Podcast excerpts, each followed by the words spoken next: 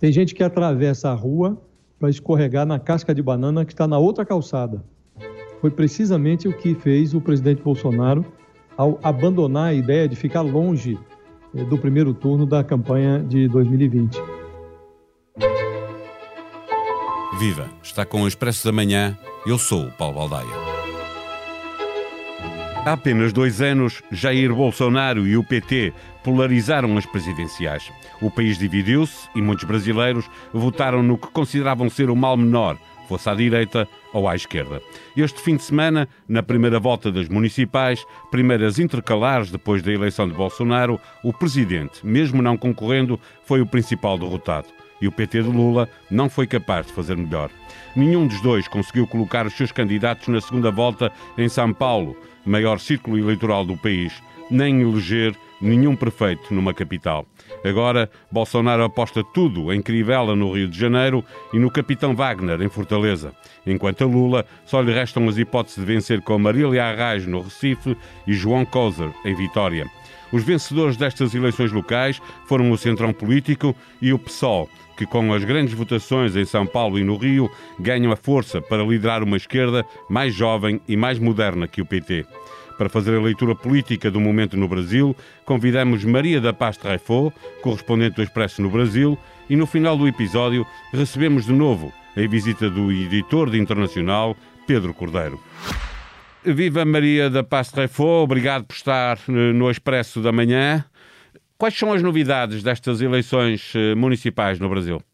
Olha, o que se fala hoje, basicamente, e ontem se falou muito sobre a invasão cibernética no site do Tribunal Superior Eleitoral. E isso foi uma coisa que depois foi muito falada pelas eh, milícias bolsonaristas, e o próprio Bolsonaro, um pouco a exemplo do Trump, está eh, dizendo que a gente não tem um sistema eleitoral confiável.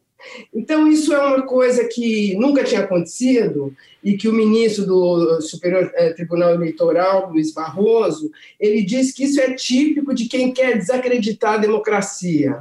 Quer dizer, que é uma coisa de gente que pede a volta da ditadura e o descrédito nas nossas instituições. Isso quer dizer que, eh, quando houver eh, presidenciais daqui a dois anos, eh, muito provavelmente a questão de, da fraude eleitoral, olhando para aquilo que aconteceu nos Estados Unidos, pode também acontecer no Brasil. Ah, claro, claro. Isso é uma prévia. Isso é uma prévia. O Bolsonaro já disse que a gente precisa ter uh, não urnas eletrônicas, mas votos uh, físicos, né? De papel. Eh, Maria, os extremos voltam a tocar-se, porque eh, Lula e Bolsonaro partilham nestas eleições o facto de terem visto os seus principais candidatos eh, derrotados. Também se fala sobre isso no Brasil? Se fala sobre isso, mas olha, é, é, é bom fazer uma, um parênteses entre, é, nesse sentido. o maior vitorioso dessas eleições é a centro-direita tá? que é quem ganhou. E não dá para comparar a derrota do PT com a derrota do Bolsonaro. O Bolsonaro apoiou 59 candidatos e elegeu 13. O PT tinha, em 2016, 254 prefeituras e hoje tem é, 279 no primeiro turno, porque tem que se lembrar que o PT é o partido com maior presença no segundo turno. E isso aí vai longe, entendeu? Agora, claro que o PT não é o que era antes, entendeu? O que eu acho que há é um outro momento de diálogo no Brasil, talvez.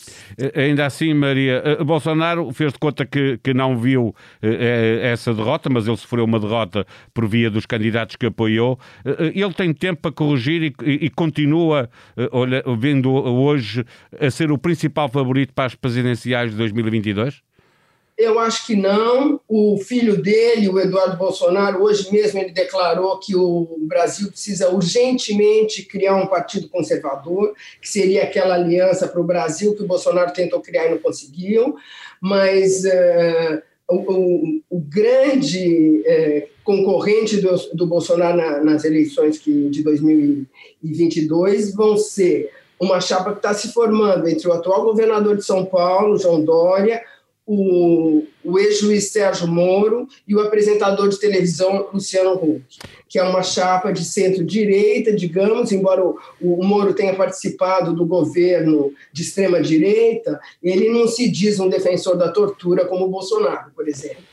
Isso uh, seria, uh, seriam os principais rivais uh, para Bolsonaro e à esquerda esta, este partido mais jovem, o PSOL, terá alguma hipótese de, de, roubar o protagonismo ao PT e ser o protagonista das presidenciais à esquerda em 2022? Eu acho que é muito cedo para a gente tomar esse resultado como uma prévia, mas sem dúvida o, o, o crescimento do PSOL é uma coisa importante. Uh, o PT ele está a reboque da esquerda nesse momento. Ele não conseguiu, quer dizer, emplacar em São Paulo, que é, é na verdade, o estado mais importante do Brasil em termos econômicos. Eh, Maria, e o, o, facto de a esquerda necessitar de se unir para ter um candidato forte, eh, isso será possível eh, para estas eleições daqui a dois anos? Olha, isso é uma grande dúvida, porque você pega Recife, onde você tem dois candidatos da esquerda que vão disputar o segundo turno e que são primos, eles não se falam. Então, é, a gente não sabe. Quer dizer, a direita, quando ela vê é, que está ameaçado o seu, o seu quintal, ela se une e defende uma proposta comum. A esquerda está sempre dilacerada no Brasil nos últimos anos, então ela precisa se repensar. Num Brasil que sai de umas eleições locais, obrigado a fazer uma leitura nacional, salta à vista que o presidente Jair Bolsonaro entrou mal nestas eleições e saiu pior. Mas o PT de Lula também foi um dos perdedores e terá muito terreno para recuperar nesta segunda volta. Está agora connosco o editor de Internacional do Expresso. Olá, Pedro. Ora viva, Paulo. Eh, eh, Bolsonaro, por estar no poder, continua a ser o, o, favorito para as eleições presidenciais, é quem tem a maior base de apoio no país, dizem as sondagens, mas a verdade é que estas eleições deixaram sinais de que o eleitorado brasileiro pode estar a ensaiar um regresso a um espaço mais eh, moderado. É o que se deve esperar no Brasil, como já foi nos Estados Unidos, que depois de aventuras políticas surpreendentes o eleitorado faça rapidamente uma marcha atrás, Pedro. Olha, eu tenho alguma, tenho alguma dificuldade em extrapolar para as presidenciais, no sentido em que as, as alternativas a Bolsonaro, no sentido, portanto, pensando nas, em que a presidência é um órgão unipessoal, nós não, não, não vemos aqui o surgimento eh, de, de, um, de um, digamos, de um challenger, de um adversário, mas vemos uma coisa, vemos que a marca Bolsonaro não valeu grandemente aos, aos candidatos que se apresentaram com o apoio do Presidente, isso claramente. E, e aí o, o, facto de a gestão da pandemia do Brasil ter tido o caráter errático e anticientífico que, a, que todos assistimos, eh, pode ter realmente custado valor a, a Bolsonaro. Estes candidatos que, que são eleitos como antissistema, como foi o caso de Bolsonaro, como tinha sido o caso de Donald Trump nos Estados Unidos, depois de, da, da prova do poder, deixam de poder eh, reivindicar-se que vêm do, do antissistema, porque passam a ser eles o sistema, e depois é evidente que a prova do, de, de ter estado no governo eh, sujeitas a uma avaliação, que no caso, de, no caso de Bolsonaro não parece ser muito positiva, ou seja, os candidatos que ele apoiou não tiveram ganhos de causa. Os analistas no Brasil eh, eh, apontam para o centro-direita, o centrão que claramente foi vencedor deste, desta primeira volta eh, das municipais. Poderá estar aqui o principal rival, a nascer o principal rival, o Dória, como principal rival de Bolsonaro e não à esquerda como foi há dois anos?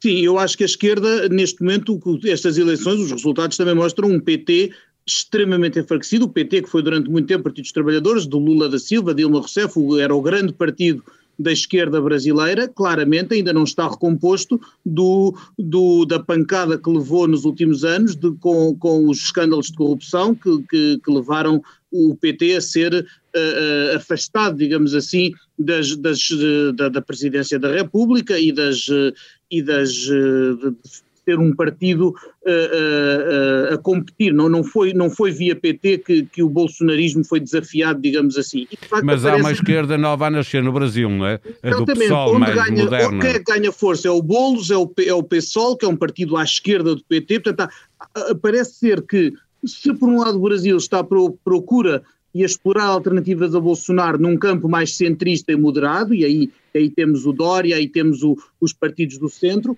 por outro lado, a esquerda brasileira também parece estar à procura de alternativas a Lula da Silva, embora Lula continue a ser, segundo os estudos de opinião, um homem muito popular e com com condições uh, de, de, intenção de voto, pelo menos, depois veremos as outras condições mais formais, uh, mas com condições, dizia eu, intenções de voto de, de, de, disputar umas presidenciais, mas por outro lado o eleitorado parece já estar a virar-se também para outros nomes. Uh, o, o, Guilherme Boulos tem, tem, um, tem um resultado, vai para uma segunda volta, mas tem um resultado que já é, já é assinalável, e, e, de facto parece haver uma dispersão maior por muitos partidos, é uma, é uma característica do, do, sistema brasileiro ter dezenas de partidos políticos, mas quer à esquerda, quer à direita, pequenos partidos parecem estar a, a recolher alguns, algum espólio de, de, de votos de, de, gente que estará desiludida com aqueles que, têm, que, ocuparam o poder antes, no caso do PT, ocupam agora o poder no caso de Bolsonaro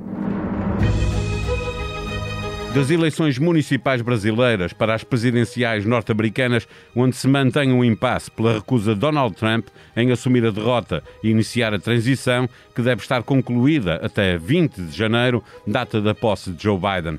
Mas este é um tempo de outro presidente. Barack Obama acaba de lançar o livro Uma Terra Prometida, primeiro volume da sua experiência como líder da mais poderosa nação do mundo. Por este livro e pelo livro de Michel, publicado há dois anos, o casal Obama recebeu da editora um adiantamento de 65 milhões de dólares. Além do mapa interativo, onde é possível saber qual a incidência da Covid-19 no seu conselho, em expresso.pt vai encontrar também um trabalho que lhe dá conta de como a Europa está a lidar com a segunda vaga. A boa notícia é de que, por toda a Europa, a maioria das escolas continuam abertas. Este episódio teve a sonoplastia de Rubem Tiago Pereira. Nós voltamos amanhã. Tenham bom dia.